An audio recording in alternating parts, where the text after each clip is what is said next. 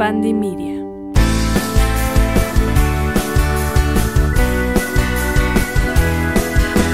Hola Leo, ¿cómo estás? Feliz año, espero que estés muy bien, espero que te la estés pasando increíble. Este episodio vamos a, tirarte pues unas cartas para ver qué es lo que te depara el 2024, aspectos generales. Muchas gracias por estar aquí y escucharme. Vamos a empezar entonces, vamos a tirarte unas cartillas por ahí. Vamos a ver. Y la neta es que esta baraja, Tarot Rider, me gusta mucho. Está un poco dura de barajar, pero nada de qué preocuparnos. Entonces vamos a ver, mis queridos Leo.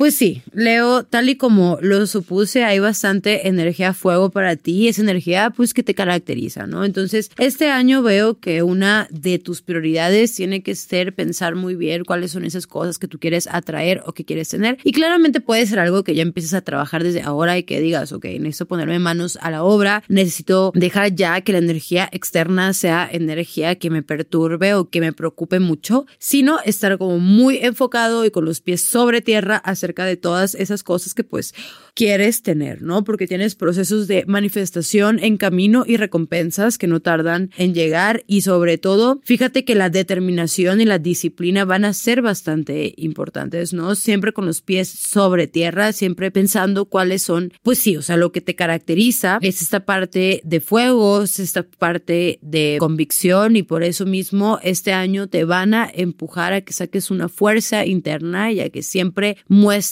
tu ser, ¿no? Puede por ahí haber sí como que tiempos o momentos en los que vas a tener nuevas ideas o creatividad o que quieras seguir caminando y diciendo que necesito ir, ir por algo, ¿no? Pero ojo, a veces eso puede ser un poco de energía, sí contradictoria, o sea, de que no es necesario que corras tanto sin mirar atrás, sino que vayas paso a paso y si tienes planes en tu mente, sí los bajes hacia tierra, ¿no? Porque quizá quieres hacer mucho, es quiero hacer esto, quiero hacer el otro, quiero bla, bla, bla, bla, y terminas sin hacer nada, entonces por eso va a ser importante que digas, ok, empiezo A, empiezo B, empiezo C y luego ya voy a empezar caminando. Veo mucha energía pasional, hay amores pasajeros o un amor muy pasional que este año te empiece como a, a vibrar por ahí y decir, ok, voy a entregarme sin pensar tanto en las consecuencias y únicamente ir caminando, ¿no? Y conociendo. Entonces también este año puede ser una oportunidad perfecta para que conozcas a personas, para que te abras socialmente y sobre todo también que te priorices, posiblemente hay gastos que no los ves venir como tal. Entonces sí va a haber cosas que vas a, estar priorizando, ¿no? O sea, priorizarte a ti mismo, priorizar tus hábitos físicos, tu salud, ejercicio, alimentación, todo eso que tú sepas que es bueno para ti. Va a haber cosas que vas a estar empezando, o sea, de que nuevos proyectitos, inclusive emprendimientos que van a estar siendo una